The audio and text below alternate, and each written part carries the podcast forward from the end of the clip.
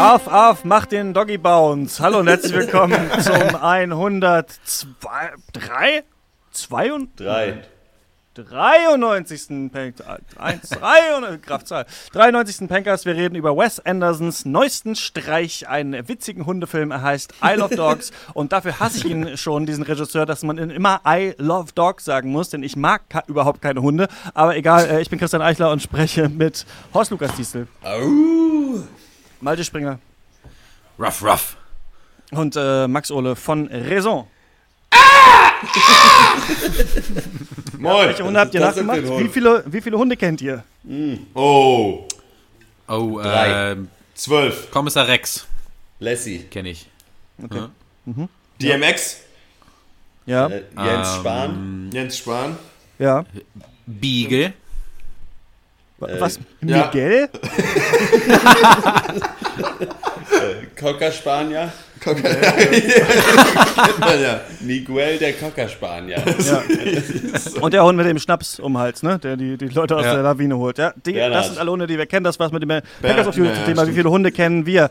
Ähm, ja, Leute, ich sag's euch, wie es ist. Ich war ähm, bei äh, äh, Longtake zu Gast, ja, in der letzten Folge, die schon online ist. Und ähm, würde gleich mal sagen, Horst, bei dir ist nicht so viel los, oder? Ich habe nur gehört, irgendwie österreichisches Fernsehen, RBB, Berliner Volksbühne, da geht auch eigentlich noch was, oder?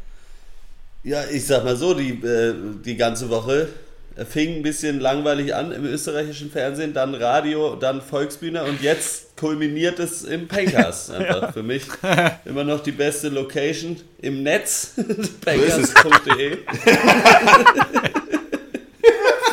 Ich immer noch. Ey, das ist eigentlich, das ist eigentlich geil. Ich immer noch die beste Location im Netz, ja. Nee, ich bin tatsächlich sehr froh, jetzt einfach hier irgendwie zu chillen und ich habe hier ein, ein Bierchen und kann casten, weil es war schon auch viel, viel aufregend, ne? Aber zu Ja. viel Aufregung ist auch nicht so gut und jetzt komm, kann ich irgendwie ganz gut wieder mal runterfahren. Hab Du weißt, dass es hier nicht, dass es hier kein Geld gibt, ne? Ach so. Ja, Also nö, 20 aber ich Euro, hab- 20 Patreon-Euro im Monat kann ich dir geben. Ich, ich habe mir gerade einen Sushuk-Döner reingefahren. Mir geht's gut. Daumen hoch von meiner Seite.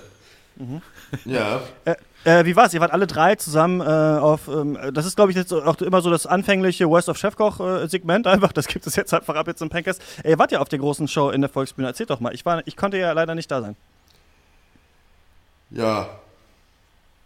Naja. Tretendes Schweigen. Nee, äh, Naja. also ich kann nur von meiner Seite aus sagen, es war, äh, es war sehr, sehr geil. So, also wir waren halt auch eigentlich die komplette Zeit, die wir da auf der Bühne standen, immer noch so ein bisschen baff, dass wir überhaupt da sein dürfen und dass es nicht nur ein Prank Ja. war. Ich habe so ein bisschen erwartet, dass Ashton Kutscher einfach in der ersten Reihe aufsteht und äh, seine Maske abzieht und mich von der Bühne tritt, aber war nicht. Dem war nicht so. Äh, es waren gut Leute da, war so halb voll oder so, aber hat sich auf jeden Fall relativ voll angefühlt und äh, war gute Stimmung so. Zu, also zumindest nach meiner Einschätzung. Ich denke, Ja. wenn ihr die Volksbühne Ja. nur halb voll macht, dann könnt ihr das Konzept in die Tonne kloppen. Auch, also ja. das ist eigentlich, da muss man nochmal zurück an den Schreibtisch und sich was Besseres überlegen. Ähm, es, die Stimmung war super absurd positiv. Ja. Also, also absurd, Komma positiv, äh, meine ich, weil irgendwie, ich, ich neige auch dazu, dann für andere Leute aufgeregt zu sein. Heute, Ja. ich war tatsächlich sehr aufgeregt. Deswegen saß ich auch äh, ganz hinten, ganz außen. weil Ich dachte, habe ich einen Fluchtweg, wenn ich es nicht mehr aushalte. ähm, es war, also wie, das, wie ihr das Publikum mitgenommen habt, das fand ich famos, muss ich äh, sagen. Das hätte ich auch Dankeschön. so nicht erwartet. Ich wusste ja im Vorfeld schon, dass ihr da jetzt nicht 25 lustige Rezepte äh, runterballert und dann ist der Abend vorbei, sondern dass ihr das natürlich äh, auch einfach eigene Texte vorlest, die nichts mit Rezepten zu tun haben. Ja.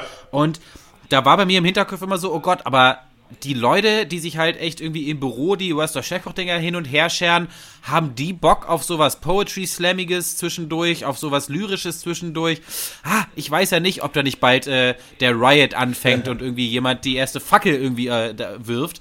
Aber es war, das Publikum war so drin, ähm, das fand ich echt, also das fand ich grandios, fand ich richtig geil. Ja, geil. Ja, das äh, kann ich auch nur bestätigen. Äh, ich finde, das hat gut funktioniert. Ich, ähm, als ich vorher gehört habe, wie so der Ablauf sein wird, hatte ich da ein bisschen, äh, habe ich mich, ja, habe ich mir gedacht, mal gucken, bin gespannt. äh, aber das äh, ging so flüssig über und da kann man, da kann man, da kann man nur gratulieren. Am Ende kann man ja. nur gratulieren. Ja. Das hat voller Erfolg. Ich habe noch ein paar Telefonnummern abgegriffen von ein paar Leuten. Ich habe gesagt, ich bin der Typ für Worst of Chefkoch. ähm, äh, ich bin der Produzent, äh, weil ich hatte gestern diesen Platz und saß einfach in der ersten Reihe genau in der Mitte. Ja, das stimmt. ja, äh, war super, war schön. Hab leider keine, ich habe kein, leider kein Guthaben auf dem Telefon. Deswegen, äh, So, sonst könntest du gleich mal anrufen. ne? ja, aber vielleicht kannst du da über deine Facebook-Seite nochmal so einen Aufruf starten. Die, die sollen nicht Ja. anklingeln. Einfach mal anklicken. Ich, ich kann, nein, sollen, nein, nein, nicht nur anklicken, ich kann ja nicht zurückrufen. Achso, ja.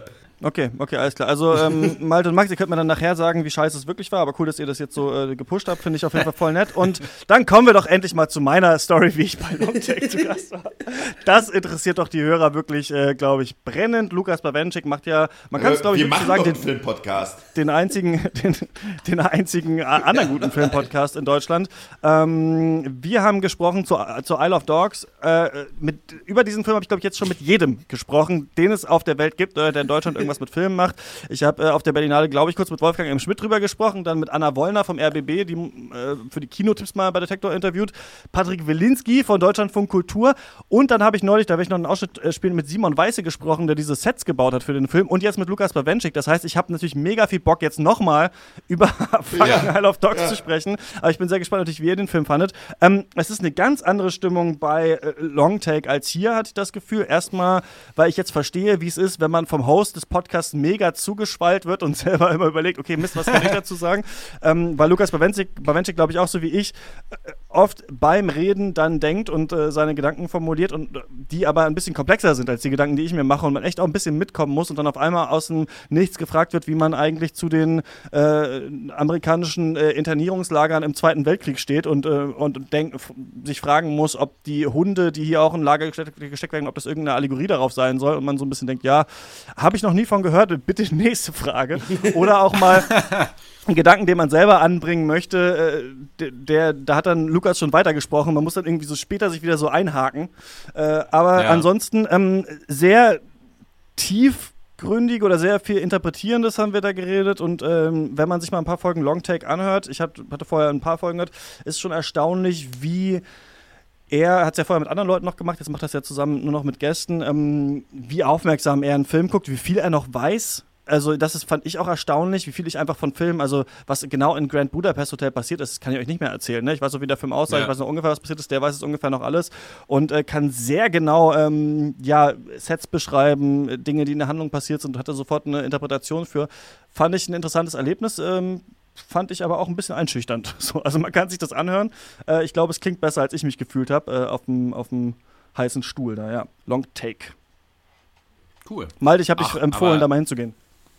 Ah, ja, äh, dann, ich bin da bestimmt gar nicht überfordert. Ich weiß ja viel mehr als du, auf jeden Fall schon mal. ähm, ähm, nö, ich, ich schätze aber auch den Pencast aus, äh, auch für so seinen filmischen Rundumschlag. Ich äh, äh, finde das eigentlich auch ein ganz gutes Konzept. Man muss sich, äh, man kann auch mal sagen, ja, war vielleicht auch nichts Tiefgründiges drin in dem Film, Lukas. Ja, was? Äh, ich Auf jeden Fall, Ich weiß ja. nicht, inwiefern äh, gerade jetzt, wir hatten es ja gerade in äh, äh, Politik und Sport, Causa äh, Ilkay Gündoğan und so und dass du dich jetzt mit Lukas Bawenschik von Longtech ablichten lässt akustisch, äh, ist halt schon wirklich das Allerniedrigste. Und ich weiß nicht, ob du weiterhin die Pencast vertreten solltest. Ähm, als Ist er vielleicht doch nur beim Pankers für die Kohle und nicht für die Werte, die wir vertreten? Ja, und dann habe ich mal so geguckt, einfach weil ich äh, äh, interessiert war, was es noch so für Filmpodcasts in Deutschland gibt. Ne? Weil man Ja. hat ja so eine grobe Ahnung. Man weiß, dass viele ja auch so ein bisschen auf Twitter abkumpeln. paar folge ich auch. Viele habe ich aber auch noch nie gehört. Also ne, ich habe dann oft mal reingehört in verschiedene Filmpodcasts und weil ich dann mir noch mal so ein bisschen Gedanken gemacht habe, ein bisschen in Longtag reingehört habe, gedacht habe, okay, dass ich die ja schon eigentlich ziemlich gut finde. Und dann habe ich so geguckt, was gibt es noch für andere Filmpodcasts, die wirklich regelmäßig über aktuell erscheinende Kinofilme sprechen. Und da, allein da gibt es super wenig, wenn man sich die Top 200 jetzt ähm, in den Film-Podcast-Charts Deutschland anguckt. Ne? Gibt es wenige, Ja. die so ein wöchentliches Format haben. Es gibt viele ultralange Laber-Podcasts, wo sich die Leute, weiß ich nicht, einmal im Monat treffen und dann dreieinhalb Stunden über alles sprechen, was ihnen einfällt. Aber so eine Fokussierung auf aktuelles äh, Kino, was nicht nur Blockbuster-Kino ist, Gibt es selten. Da würde mich mal interessieren, wenn ihr da draußen irgendwie, äh, was denkt ihr, was sind die besten deutschen Filmpodcasts? Schreibt mir gerne mal oder schreibt uns gerne mal an der pencast.gmail.com, weil aus denen würde ich natürlich auch gerne Leute einladen. Ich kann mir aber nicht alle. alles, genau, ich kann mir, ich kann mir halt nicht immer alles anhören, wenn ich, also wir reden jetzt auch schon ein bisschen länger, aber manche reden da wirklich am Anfang 20 Minuten über welches Bier sie trinken und sonst was und äh, das ist ja. immer auch sehr langweilig und man kommt nicht rein, finde ich. Also für, für vielen war ich auch sehr abgeturnt. Würde mich mal interessieren, wer sind die Besten? Sonst habe ich nichts. Keine Post, kein nix. Äh, wollt ihr noch was sagen? Bevor es hier losgeht mit dem Film. Nö. Äh, ja, äh, äh, äh, äh, äh okay. Isle of Dogs. Ja, Isle of Dogs. Äh, der neueste Streich von Wes Anderson nach Grand Budapest Hotel, der, wir haben es ja schon äh, kurz angekündigt, rausgekommen ist, bevor es den, äh, den Pencast gab. Das ist, äh, um, um noch das mal so in eine Perspektive zu rücken. Jetzt also seine, sein, sein neuestes Werk, sein zweiter Stop-Motion-Film nach äh, Fantastic Mr. Fox. Und äh, ja, worum geht es in diesem Film? Es geht um Japan in äh, einer nicht allzu fernen Zukunft und dort ist äh, ein Junge namens Atari. Es ist der zwölfjährige Pflegesohn des äh, korrupten Bürgermeisters äh, Kobayashi und äh, der entschließt sich dann dazu, dass alle Hunde der Stadt Megasaki City auf so eine Mülldeponie äh, verbannt werden müssen, weil sie eine Plage sind, die das überrennen und es gibt äh, auch, auch, Krankheiten mitbringen, die eventuell auch auf die Menschen überspringen könnten. Das geht nicht. Und außerdem ist er natürlich Katzenliebhaber, deswegen alle Hunde auf Trash Island, auf die Mülldeponie. Ja, Atari ähm, findet das nicht so gut, weil auch sein Beschützerhund äh, da äh, betroffen wurde. Er war sogar der Erste, der aus der Stadt weg musste. Der heißt Spots, also macht sich der junge Atari auf den Weg und er, er fliegt dann auf der Suche äh, nach seinem Bodyguard-Hund äh, eben nach Trash Island und freundet sich da dann mit so einem Rudel Hunde an und äh, ja, bricht dann äh, mit denen einfach so auf eine große Reise auf, um eben deinen Hund wiederzufinden, äh, finden, Spots und eben natürlich auch um das Schicksal äh, der Welt oder zumindest der Präfektur, in der sie leben, ja, zu entscheiden oder in eine bessere Richtung zu lenken. Diese Hunde die er da trifft, äh, werden gesprochen von sehr vielen tollen amerikanischen Stars. Äh, es gibt da die äh, Alpha-Hunde äh, Boss, das ist Bill Murray, dann gibt es Chief, das ist Brian Cranston, Rex, äh, Edward Norton, Duke, Jeff Goldblum und King, äh, Bob Balaban. Genau, diese fünf, äh, mit denen geht er da auf große Reise und vor allem äh, Brian Cranston, vor allem Chief, ist da so ein bisschen der, der da so raussticht, denn er ist ein Streuner und nicht so wie die anderen so Schoßhunde und er ist so ein bisschen der Rebell und äh, äh, zwischen dem und Atari entwickelt sich dann auch noch im Laufe des Films eine Freundschaft. Jawohl, das ist es. Isle of Dogs. Christian, weißt du noch, weißt du noch, worum es geht? Oder hast du noch irgendwelche Erinnerungen an den Film? Ich, äh, ich, glaube, das ist schon eine Weile her, dass du über den geredet hast. Äh, Horst, mach du mal.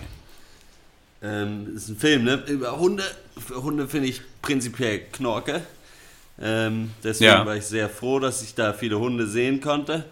Ähm, dann ist ganz lange nichts passiert äh, und dann war der Film vorbei. äh, so kann ich es ungefähr zusammenfassen. Ich das ist ungefähr auch alles, was Lukas bei Ventic bei Longtech gesagt hat, wenn man ganz ehrlich ist. ja, das, ja, ja, das glaube ich. Nee, oh, ich weiß nicht. Äh, ich fand ihn so es ist so genau so ein Film, wo man sagt so, ja, ja, okay, habe ich jetzt geguckt. Äh, ich fand die, also erstmal vom Aufwand her, vom künstlerischen Aufwand, muss man sowieso sagen, irgendwie Hut ab, Wahnsinn, genial.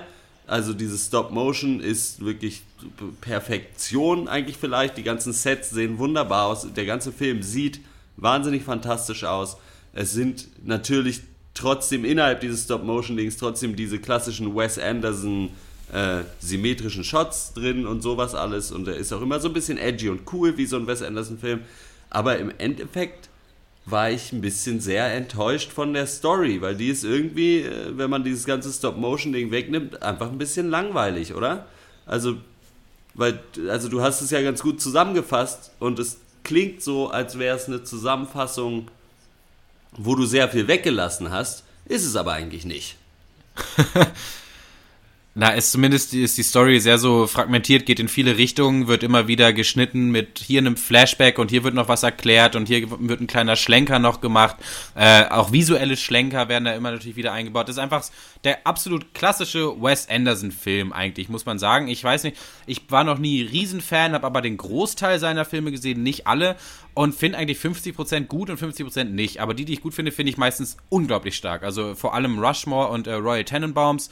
Ähm, bei diesem Film habe ich ja, einfach mal wieder sehr wenig, äh, wurden sehr wenig Emotionen in mir geweckt, einfach weil ich das Gefühl hatte, dass Wes Anderson mit seinen typischen Wes Anderson-Dingen einfach dem Film schadet. so, äh, Hund, äh, nee, Mensch geht auf Reise, um Hund zu finden, auf Trash Island mit vielen anderen Hunden. Wenn er diesen Film gemacht hätte, hätte ich das klasse gefunden. Aber diese Reise, selbst die, also das zentrale Element vielleicht ist der Handlung, äh, rückt dann immer wieder in den Hintergrund. Dann gibt es immer andere Passagen. Dann werden da Sachen reingeschnitten, nur weil sie gut aussehen. Äh, die Dialoge sind immer so sehr ironisch distanziert, man nicht so richtig Emotionen werden eigentlich nicht zugelassen in so diesem Hipster-Gehirn von Wes Anderson. Das hat mir, fand ich alles einfach so ein bisschen schade, weil hier so viel drin gewesen wäre, finde ich. Ja, Stop Motion ist eigentlich das Stichwort, das den Film, finde ich, ganz gut beschreibt, denn ähm, es passiert immer was und dann hält er an und erzählt er nochmal, wie war das eigentlich früher in Megasaki, wie war das mit den Katzen, wie ist eigentlich der Hund dahin gekommen, wer ist eigentlich Atari nochmal mhm. genau und wie hängt er mit dem Bürgermeister der Stadt zusammen. Das ist einfach völlig dröge und interessiert einen Furz, finde ich, wenn man den Film sieht. Also diese, diese diese ganze ja. Handlung, die da auf Trash Island abspielt, auf diesen Cable Cars und dann hinter automatischen Türen, die sich bewegen, dann gibt es noch Roboterhunde, das ist so abgehackt, dass man nicht richtig reinkommt in diesen Flow und vielleicht liegt es auch daran, dass ja die ganzen Synchronsprecher alle dann irgendwie so 30 Minuten, also Scarlett Johansson war 30 Minuten irgendwo vor einem Mikrofon, hat ihre Lines eingesprochen, ist nach Hause gegangen. Das war dann ihre Rolle, mhm. also so ist ja auch die Rolle, die sie da sprechen darf. Und ähm, ja. ich finde, äh, dass diese ganzen Teile des Films, also dass es hier um die Autokratie in Japan geht, dass es hier um Menschen und Hunde geht, dass es hier um Verbannte geht, um Vernichtung geht, dass es gleichzeitig um die japanische Kultur geht, die hängen eigentlich nur zusammen, weil Wes Anderson da ist und sich denkt, so, und die vernetze ich jetzt mal alle zu meinem lustigen Mega-Stop-Motion-Projekt, aber eigentlich haben die mhm. Sachen überhaupt nichts miteinander zu tun äh, und weiß ich nicht. Also bringen einem eigentlich wenig. Ich muss aber natürlich auch dazu sagen, ich äh, bin jetzt kein Fan von Hunden. Also ich finde es nicht toll, wenn ein Mensch mit seinem Hund unterwegs ist. Also vielleicht ist das, wenn man da so, ähm, wenn das äh, starke Gefühle in einem weckt, vielleicht ist es dann ganz besonders. Aber mich haben die Wes Anderson-Nisms hier auch genervt und ich finde, man hat es schon oft so gesehen, außer eben den Dreck und dieses Mechanische. Das ist eigentlich was, finde ich, was bei Wes Anderson ja. normalerweise nicht so vorkommt. Das ist ja. ein bisschen neu, die Farbgebung ist ein bisschen anders. aber sonst äh, nicht so viel zu holen. Selbst für Wes Anderson-Fans, würde ich sagen, muss man eigentlich nicht unbedingt gesehen haben. Ja, und das ist, ich finde vor allen Dingen fehlt dem äh, Film so eine tüchtige Prise Humor, weil so bei den anderen Wes Anderson-Filmen immer sehr viel so Visual Comedy über die Schauspieler drin ist, die halt irgendwie ja. auf eine komische Art und Weise reagieren oder komisch wegrennen oder komisch gucken, was sehr viel, immer für sehr viel Witz eigentlich sorgt. Und das geht hier halt komplett abhanden, weil es halt eigentlich nicht möglich, also es ist nicht möglich für einen Stop-Motion-Hund nochmal irgendwie komisch oder nicht so gut möglich, nochmal irgendwie komisch herzulaufen oder so, keine Ahnung. Deswegen fand ich ihn so von den Wes Anderson-Filmen, die ich gesehen habe, halt den unlustigsten auf jeden Fall, aber hatte trotzdem das Gefühl, er soll relativ lustig sein, auch trotzdem. Das hat halt nicht so mhm. geklappt mhm. irgendwie. Und ja, prinzipiell, ich fand auch Fantastic Mr. Fox zum Beispiel nicht so gut. Ja, ich weiß leider gar nicht mehr, warum ich den nicht, aber der hat mich auch gar nicht gekriegt. Ja, der ist halt auch einfach so ein bisschen langweilig einfach. Und es reicht halt nicht, dass halt viele von den Leuten im Film Hunde sind, um die Story interessant zu machen irgendwie weiß es nicht. Mhm. Ich bin auch zwischendurch fast eingepennt, da in diesem Mittelteil, ich auch. da passiert halt Habe ich auch bei Longtech nicht gesagt, weil ich nicht die, weil ich auch nicht den Raum gesehen habe, wo ich das nochmal sagen soll, als Expertise, als graue Eminenz des Pankers, die sich da die Ehre gibt. Ähm, ja. ja. also dreimal, ja. äh, gerade in diesem Mittelteil, ich habe nicht verstanden, wie sie dann diese Schiffe hatten, äh, die, die sie, sie dann am Ende brauchen. Genau, das wurde mir dann auch gesagt, äh, da bin ich immer so leicht weggenickt. Das ist der typische, äh, äh, merke ich bei mir, auch bei, bei der Berlinale, der dreifache Wegnicker im Kino. Also dreifach ganz knapp nicht weggenickt weggenickt und dann bin ich wieder wach. Aber ich glaube, ich verpasse da wirklich nicht viel. Also es ist aber so ganz klar so der Kinosekundenschlaf. Ja, der hat mich da auch eingeholt. Ja, der bei Kino mir war, ich war mit meiner Freundin ich war mit meiner Freundin im Kino heute und bin halt eingeschlafen. Sie hat mich dann leider sofort wieder aufgeweckt. Deswegen hat es nicht so viel gebracht. Aber Äh, deswegen, ich habe auch nicht viel verpasst, aber ich hatte dann trotzdem auch über die nächsten 10, 15 Minuten, musste ich mich ständig so nochmal anders hinsetzen und so drehen, damit ich nicht die ganze Zeit wieder einschlafe. Und Dann hast du Zeit, aber verpasst, wie furchtbar rassistisch dieser Film ist, oder Malte? Ja, krasser Shitstorm, wow. Ähm, ja, was sind da genau die, äh, die Punkte, wo sie sich drüber aufregen, dass äh, eine weiße Austauschschülerin eigentlich äh, den, den Protest der Japaner ins Rollen bringt und dann sich als Anführerin da auch etabliert? Ähm, das ist das eine und glaube ich, es sind, dann sind die Leute so 50-50 geteilt, dass es rassistisch ist, dass die japanischen Stellen nicht übersetzt werden oder dass das gerade gut ist, dass die japanischen Stellen teilweise nicht übersetzt werden. Ich, das ist gerade nicht rassistisch. Da bin ich auch nicht so ganz drin, muss ich sagen. Ähm, hat mein, meinem Seherlebnis absolut keinen Abbruch getan. Alle diese, äh, diese beiden Sachen, die ich da jetzt äh, erzählt habe, ist mir jetzt nicht so negativ aufgefallen äh, äh, beim Schauen. Ich kann mir aber ich kann das schon nachvollziehen, dass das dann angebracht wird. Das Ding ist, für mich hat der Film einfach offensichtlichere Schwächen als diesen Aspekt äh, dieser, dieser weißen Aus Austauschschülerin. Deswegen hatte ich da gar nicht so das Bedürfnis, äh, mich da so groß drüber zu echauffieren oder dann noch, noch mal so ganz komisch rein, mich so, so, so reinzufühlen, ob das jetzt für mich okay ist. Ja. War das für euch okay fand- oder war das für euch ganz schlimm? Ich fand es auch eigentlich hauptsächlich, dass der Film mich überhaupt nicht doll genug interessiert hat, um da noch genauer drauf zu gucken. Prinzipiell kann man natürlich, glaube ich, den Vorwurf von irgendwie Cultural Appropriation anbringen. So, warum, äh, warum muss Wes Anderson einen Film über japanische Autokratie oder was auch immer machen? Äh, keine Ahnung. Aber irgendwie auch, ja, also keine Ahnung, ich weiß es nicht. Ich hatte ja, wir haben ja vorhin schon geredet, ich habe den ja auf Deutsch gesehen und da war es halt schon so, dass wenn jetzt äh, irgendwie, dass da teilweise dann schon so Deutsch mit japanischem Akzent gesprochen wurde, äh, was ich immer ein bisschen sehr komisch finde, sowieso vom Hörerlebnis und allem. Äh, da, aber das war ja im Englischen wohl nicht so oder zumindest nicht so doll, keine Ahnung. Äh, weiß ich jetzt auch nicht genau. Christian, was sagst du? Ja, ich glaube, es gibt keine objektive äh, Autorität, die äh, sagen kann, wo genau die Grenze bei kultureller Aneignung verläuft. Beziehungsweise es ist ein Thema, äh, das ich mich immer schon gerne mal näher nochmal reinlesen möchte. Für den Pankers habe ich das noch nicht geschafft. Mal gucken, ob ich mal vielleicht auch in einer Folge Rush mache oder sowas. Auf jeden Fall auch bei Detector FM, auch oft in der äh, Konferenz morgens haben wir schon diskutiert, ob wir es mal machen wollen. Ich bin eher immer dafür.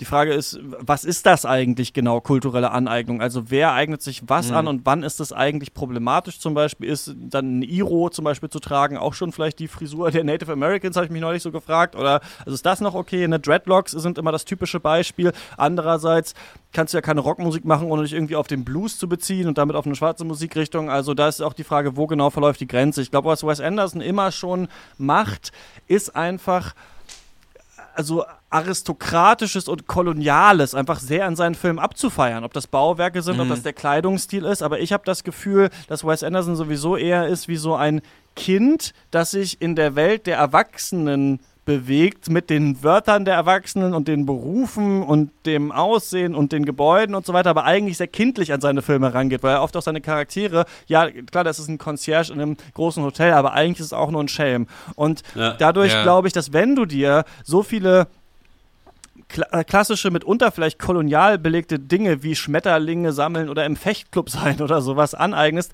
dass du automatisch dir auch die Exotisierung von bestimmten Gegenden der Welt mit aneignest, ne? Weil wo haben die Ja. Leute, weiß ich nicht, ihre Schmetterlinge gesammelt oder sowas oder auf Papua Neuguinea ihre ähm, Psyche, Psychoforschung gemacht, glaube ich, wie der eine Typ in, in, in Royal Tenenbaums.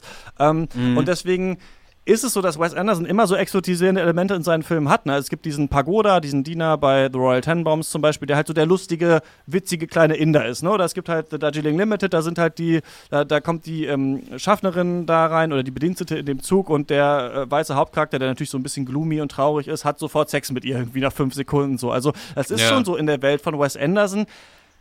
Ist natürlich die äh, die alte koloniale Welt ist natürlich auch das Zentrum der Welt, ne? Oder Amerika und alles andere ist Randbereich und ich finde es trotzdem aber in Ordnung, dass man einen Film macht über Japan, in dem Japan für einen exotisch ist, weil es ist es natürlich auch. Also für jemanden aus Amerika. Ja. Äh, trotzdem ist es ein Vorwurf, der Wes Anderson schon öfter gemacht wird. Und ich kann das äh, nachvollziehen, dass man es macht. Und ich glaube einfach, heutzutage ist es ein bisschen anders, weil heutzutage sitzen die Marginalisierten mit am Tisch, die sitzen mit vor Twitter und die sitzen auch neben dir im Kino. Und deswegen haben wir jetzt halt solche Debatten, wie zum Beispiel bei den Simpsons, dass halt viele äh, indischstämmige Menschen sagen, das ist rassistisch und sie wurden als Kind immer gemobbt wegen Apu und ja. jetzt ist halt die Frage, ist es halt noch cool? Mhm. und ich finde okay, dass die Diskussion da ist, aber ich glaube, es ist aus einer Liebe zu Japan entstanden, was Wes Anderson hier gemacht hat. Und das mag trotzdem ein bisschen komisch sein, aber das, ich weiß auch immer nicht, was genau der Rassismus wirklich ist, weil es das heißt ja eine andere, also Menschen sind in Rassen unterteilt und eine Rasse ist viel schlechter als die andere. Und das möchte ich jetzt Wes Anderson nicht unbedingt unterstellen, ja, dass stimmt. das der Inhalt seiner Filme ist. Ja. Also ich glaube, ja. man kann ihm vielleicht, es ist vielleicht weniger ein Rassismusvorwurf, der hier gerechtfertigt ist, als halt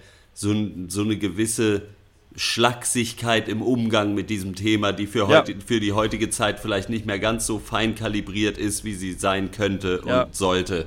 Ja. Das ist da schon drin, aber ist jetzt nicht so der Riesenskandal, würde ich sagen. Andererseits, wer sind wir, das zu beurteilen? Keine Ahnung. So.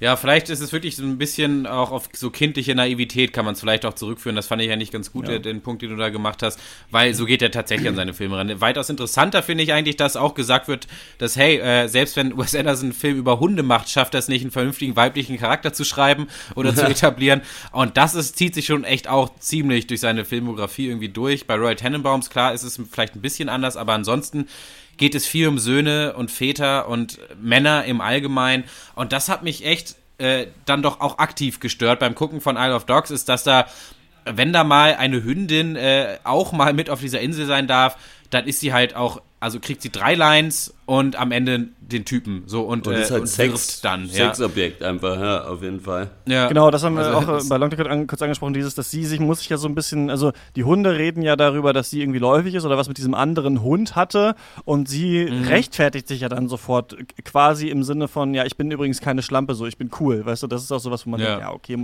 hätte, muss ja, das jetzt auch, drin sein. Ja, und auch so, dass halt, also du hast, wenn du alle Hunde von der Stadt auf diese Insel äh, packst, dann müssten es theoretisch halt 50-50 Männer und Frauen sein. Oder also halt weibliche und männliche Hunde.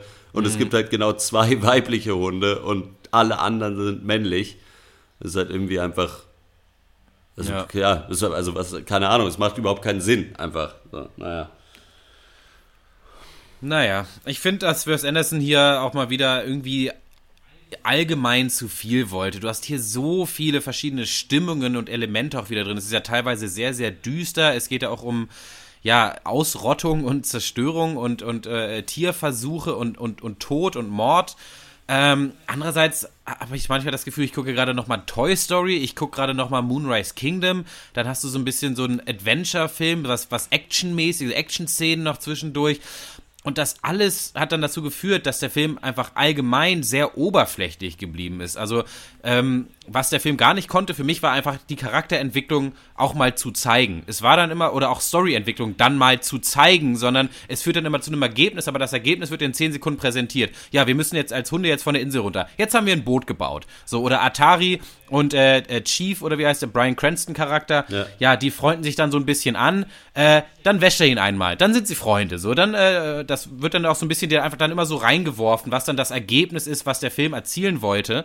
Ähm, aber er hat es sich eigentlich nicht verdient, einfach auf, auf diesem Level. Man hat das Gefühl, dass Wes Anderson so einfach sehr, sehr gut darin ist, einen Film intelligent und durchdacht zu strukturieren und zu plotten und dass das irgendwie rational alles äh, nachvollziehbar ist, aber das nicht so richtig äh, in Emotionen behaftet auf die Leinwand zu übertragen. Ja. Das habe ich oft in seinen Filmen. So wie man es auch von Hitler sagen könnte. Ähm, was sagt ihr denn zu diesen, äh, zu diesen KZ-Vergleichen? Das ist, glaube ich, auch so ein bisschen in der Mitte des Films, wo ich so ein bisschen weggenickt bin, ähm, dass dem Film vorgeworfen wird, hier so ein bisschen den Holocaust als Plot-Element zu benutzen. Ich habe das alles nicht so ganz äh, gesehen. Lukas Bawentik meinte irgendwie, über dem Lager ist so ein, so ein Spruch, so wie Arbeit macht frei oder sowas in der, in der Richtung. Ähm, ich weiß nicht so, also habe ich nicht ganz verstanden, was diese ganze Vernichtungsthematik hier sollte. Habt ihr da, konnt ihr euch irgendeinen Reim drauf machen, wofür das stehen soll? Oder fandet ihr das überhaupt so heftig?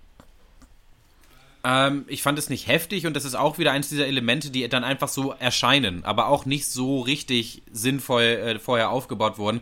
Ja, man kann das irgendwie äh, visuell, finde ich, vergleichen, muss man aber nicht. Es ist nicht so, dass, dir da, dass sich das ins Gesicht springt und sich das anbietet und äh, das nicht zu übersehen ist. Ich finde, da musst du selber Denkleistung betreiben, um da, dahin zu kommen oder die Punkte so zu verknüpfen äh, und da vielleicht ein Politikum draus zu machen. Aber auch da ist bei mir wieder so, eigentlich gar nicht nötig bei diesem Film. Sehe ich auch nicht unbedingt. Also, weil vor allen Dingen ist dieser ganze Konflikt, warum dieser Bürgermeister von dieser Stadt Hunde äh, irgendwie auslöschen will, ja schon sowieso komplett ohne jegliche Grundlage. Also es wird dann irgendwie genau. einmal gesagt, ja, der, mag halt lieber Katzen. So. Ja. Und das ist dann aber schon die Erklärung, warum er. Und das ist einfach viel zu dünn, um ein Statement in irgendeiner Weise zu sein. Deswegen würde ich mich, mir da sehr schwer, würde ich mich da sehr schwer tun, jemandem zuzustimmen, der sagt, ja, nee, das ist eindeutig eine Anspielung auf Dings, weil du kannst nicht eine politisch motivierte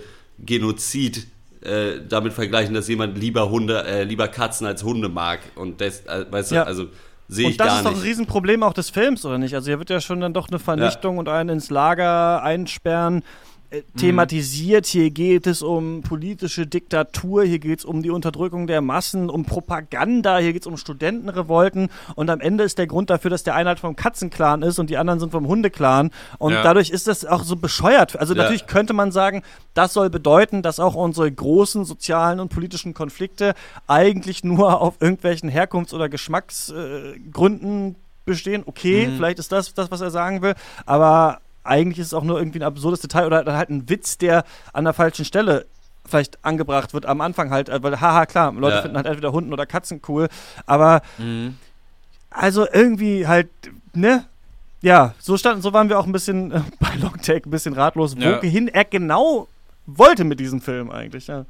Weil für ja, einen reinen Unterhaltungsfilm brauchst du halt diesen, diese, diese Vernichtungslagersache nicht. Und das ist ja was noch ganz kurz, äh, was bei Wes Anderson ja ein bisschen neu ist mit Grand Budapest Hotel, dass er auf einmal dieses historische Grauen auch mit drin hat, ne? Oder das, das historische politische. Da geht es ja auch viel um die Machtergreifung der Nazis und die dann äh, versuchen da ähm, den, den jungen Zero heißt er, Zero, glaube ich, heißt er, glaube ich, äh, da, da, dann zu mhm. entführen und so weiter. Also das ist ja so was Neues, was Wes Anderson sich in seinen Setzkasten der Filmmittel reingesetzt hat, ist ja dieses, und jetzt noch das, das Historische, das Politische, aber das verpufft hier halt auch so ein bisschen in der Belanglosigkeit.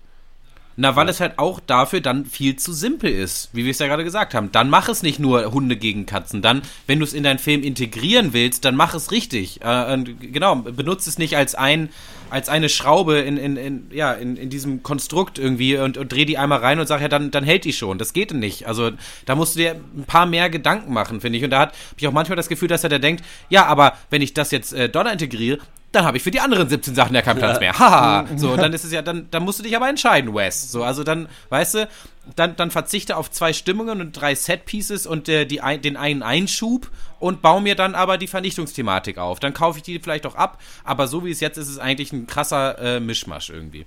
Ja, also ja. Äh, zei äh, zeigt ein bisschen so wie auch das große äh, Superheldenkino, dass Effekte alleine es irgendwie nicht so richtig sind. Ne? Also Effekte nee.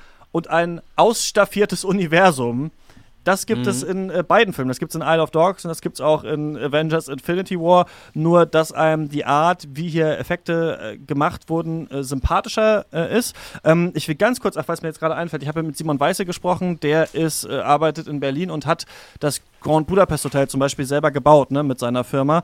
Und ach, ähm, der ist eigentlich äh, Modellbau, also hat auch bei Terry Gilliams schon ähm, an, bei diesem Baron Münchhausen-Film zum Beispiel mitgearbeitet. Da hat er angefangen zu lernen und war eigentlich Kunststudent und hat dann immer weiter angefangen, Modelle zu bauen und mir auch erzählt, dass es früher ja so war, dass eben alles immer gebaut werden musste. Ne? Also du willst eine Sci-Fi-Stadt, äh, die muss jemand bauen. Oder halt natürlich ein hässliches ja. Bild malen und abfilmen, aber normalerweise wurden eben früher Modelle gebaut und ähm, irgendwann brauchte man das nicht mehr wegen Computereffekten. Da hat er angefangen, Requisiten zu machen, ne? also alte Waffen und so weiter. Ja. Und den äh, hatte ich bei Detector FM am Telefon. Ich habe ihn gefragt, wie das eigentlich ist, mit Wes Anderson zusammenzuarbeiten. Und da können wir uns ganz kurz äh, den Ausschnitt anhören. Wes Anderson war natürlich auf einmal, als er hier Grand Budapest Hotel gedreht hat, hat er hier im Studio Babelsberg gefragt, naja, gibt es hier überhaupt noch Leute, die sowas machen und sowas können?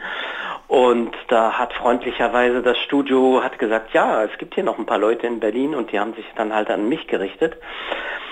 Und wir hatten mit viel Erfolg Grand Budapest Hotel gemacht, also nicht nur das große Hotel, sondern auch ein paar Landschaften und andere Gebäude. Und Wes Anderson ist jemand, wenn man einmal mit ihm gut zusammengearbeitet hat, der bleibt einem treu.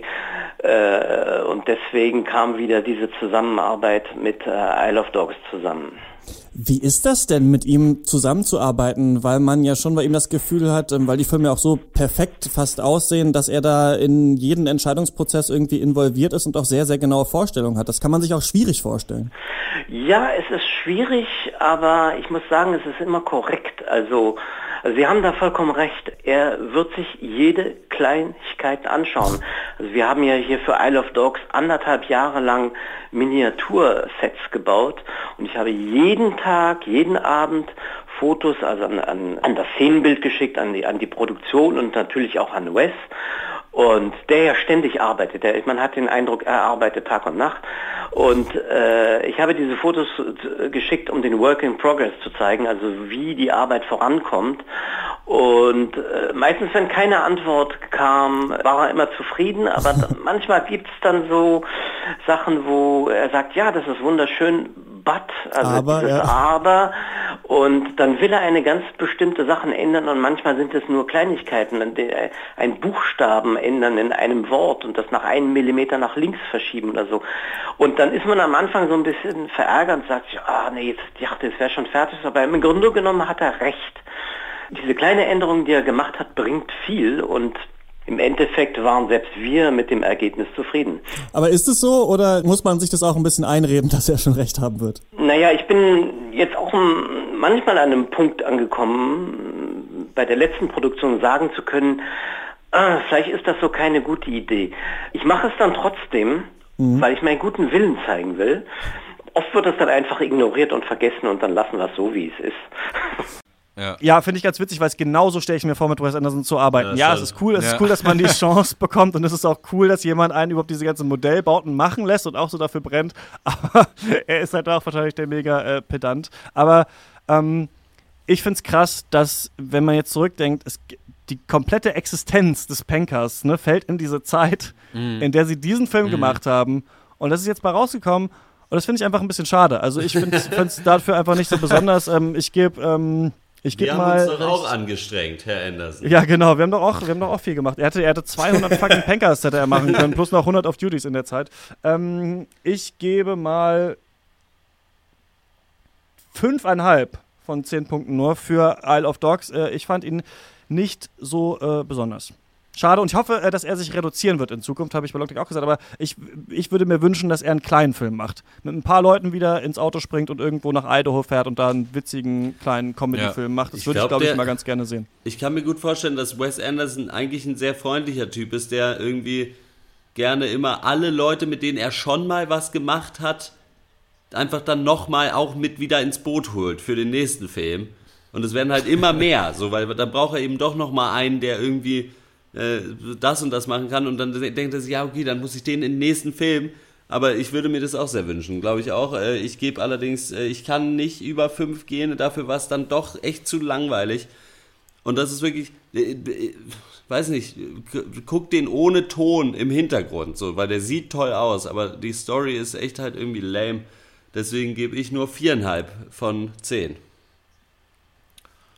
Ähm, sechs von zehn von mir. Ich hatte insgesamt ein ganz leicht positives Erlebnis im Kino eigentlich. Ich fand, es waren viele kleine Momente, die mir so auch ein, ein, ein Lächeln auf die Lippen gezaubert haben, aber ähm, nicht so viele. Und vor allem kommt es halt nie zusammen zu einem großen Ganzen. Und äh, das war also für Wes Anderson Verhältnisse, wenn man das so sagen kann, für mich schwach und unausgereift. Verrückt, wie lange der Film trotzdem gedauert hat. Äh, deswegen nur sechs von zehn. Ja, Isle of Dogs ist jetzt in den deutschen Kinos. Ihr ähm, guckt den wahrscheinlich, ne? Ist wahrscheinlich einer dieser paar Filme, würde ich mal sagen, für die man äh, gerne ins Kino geht, ne? Jeder mhm. liebt Wes Anderson. Ähm, schreibt uns gerne eure Meinung zum Film. Äh, seht ihr das anders? Fandet ihr den besser? Ähm, was hat euch daran gefallen? Der Pankers.gmail.com ist die Adresse. Und ähm, damit wir diesen Pankast äh, und diesen Podcast vor allem machen können, äh, äh, könnt ihr uns unterstützen. Ne? Dann, das würde uns helfen, äh, finanziell Ja, vor bitte. allem. Äh, auf Patreon oder Steady oder auf PayPal. Die Links gibt es unten in der Beschreibung. Und dann äh, gibt es sogar ein paar Goodies abzugreifen, wenn ihr darauf Bock habt. Das muss ich, glaube ich, immer sagen. Jetzt geht's in die Abschlussrunde. Wir haben viel über Movies getankt. Doch wir wissen noch nicht, was uns so passiert ist, seit dass wir in der Abschlussrunde drüber reden.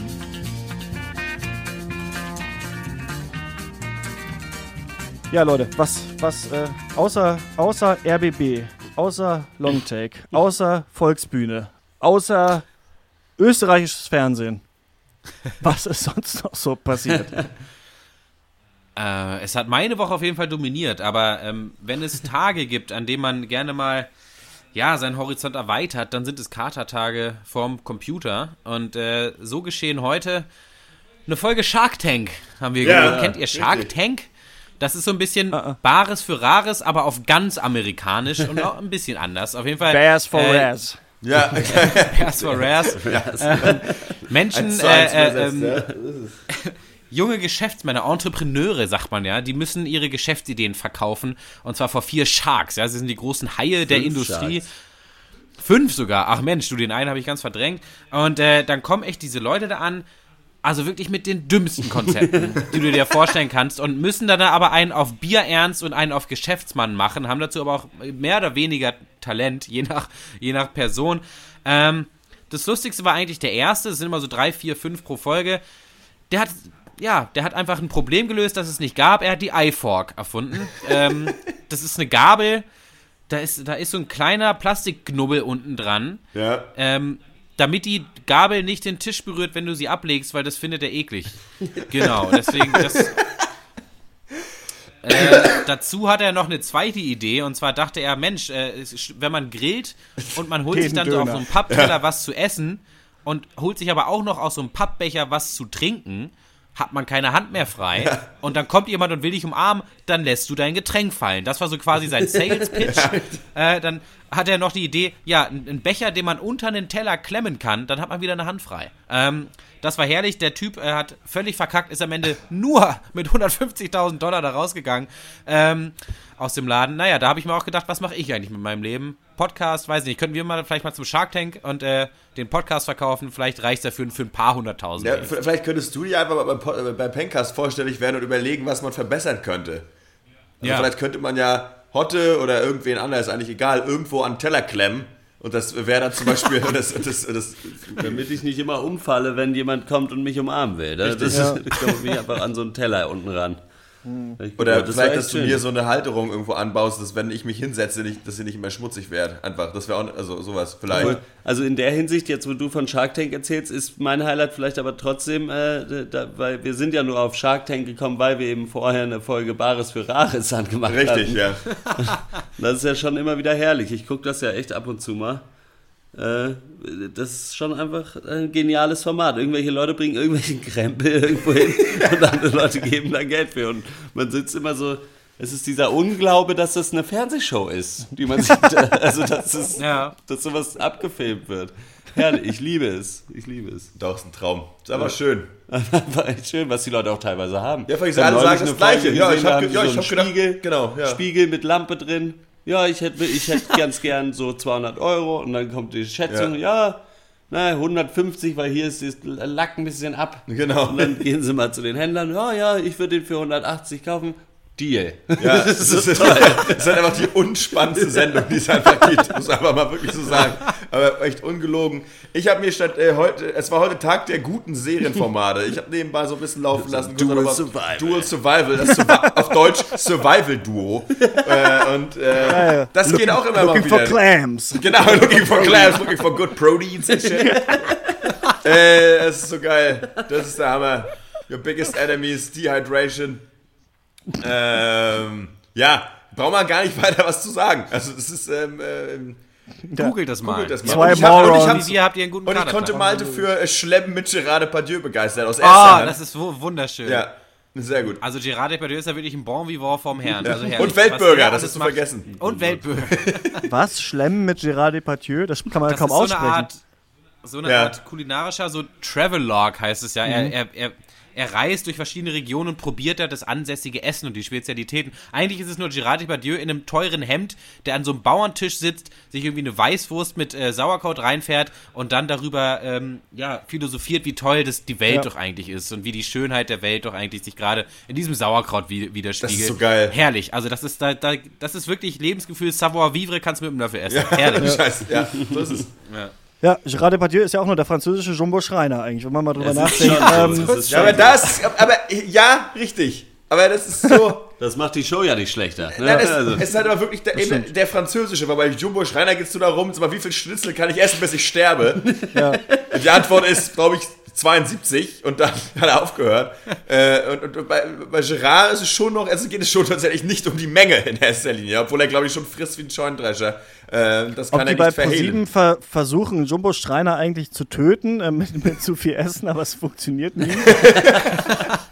ganz schon. Wer Sendung, weiß, die ich ähm, nicht gucken wollen würde, aber nicht, ja. Wes Anderson hat ja fünf, vier Jahre gebraucht, äh, um einen schlechten Film zu machen. Das äh, haben sich die Arctic Monkeys direkt zum Vorbild genommen und fünf Jahre an einem äh, verdammt beschissenen Album äh, getüftelt. Ich glaube, fünf Jahre hat es gedauert. Ähm, jetzt ist es rausgekommen. T Tranquility Base Hotel and Casino heißt es, glaube ich. Ähm, und es ist genauso wie die guten Songs auf AM, nur dass Alex Turner nicht mehr normal singt, sondern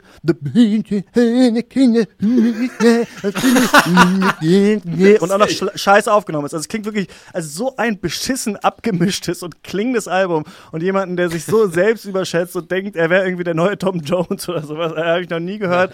Finde ich wirklich schlimm, so dass ich schon Ohrwürmer von den Liedern habe und mich dann dafür hasse, weil die Ohrwürmer sind besser als die eigentlichen Songs. Und dann höre ich das eigentliche Lied wieder an und denke mir so, boah, ist das ein Müll. Also ähm, schade, weil ich äh, wirklich fand, dass die Arctic Monkeys, die ja äh, die ersten sehr zwei zackige Dancefloor-Alben früher mal gemacht haben, dann sehr komisch mit Josh Om von den Queens of the Stone Age da abgestonert haben und dann dieses richtig gute Pop-Rock-Album AM veröffentlicht haben, jetzt so abgeschmiert.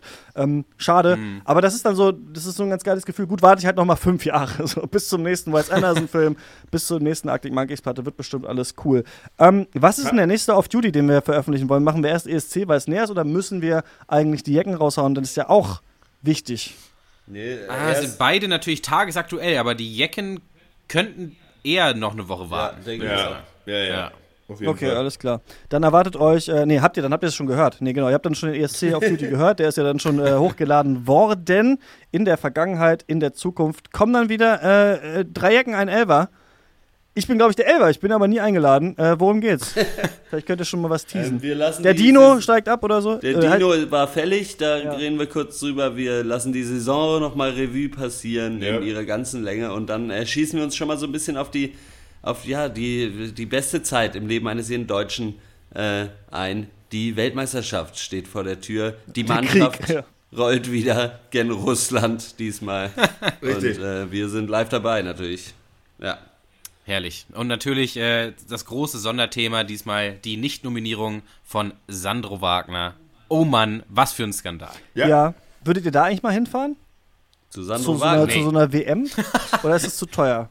Zu teuer. Zu teuer und zu scheiße auch. Ja. Man darf Muss man sich von seinen Eltern bezahlen lassen. Ich war mal beim Länderspiel, das war, glaube ich, sehr teuer, aber dafür habe ich auch direkt über Yogi Löw gesessen. Herrlich. Digga, du hängst doch aber mit dem Fitnessstudio gleichen ab. Stuhl, oder was? Warum? Du, du machst doch sexy billiger, Pics ja. von, du machst doch sexy Pics von ihm im Fitnessstudio auf dem Laufband. Warum, warum ist das was Ja, das Besonderes, auch. wenn du Bemerkt, ihn im Stadion? Ja. Im Stadion ist nochmal was anderes. Das, Stadion ist ja die, die Kirche des kleinen Mannes. Das hat ein ganz anderes Gefühl. Danke, sehr schön gesagt. Äh, kann man auf jeden Fall nachhören. Ich glaube, bei peinliche Begegnungen im Off-Duty, wie Malte Ja. äh, Yogi Löw im Fitnessstudio trifft und ein Foto von ihm macht und er es merkt äh, und Malte ihn vorstellt mit äh, äh, unser The One and Only der das so geil finde.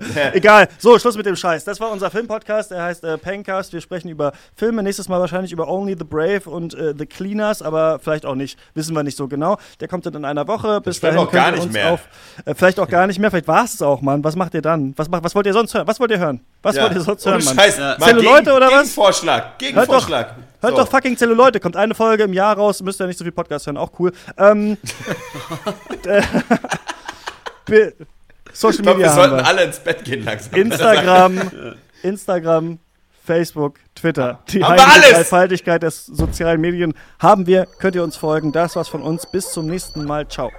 Ciao.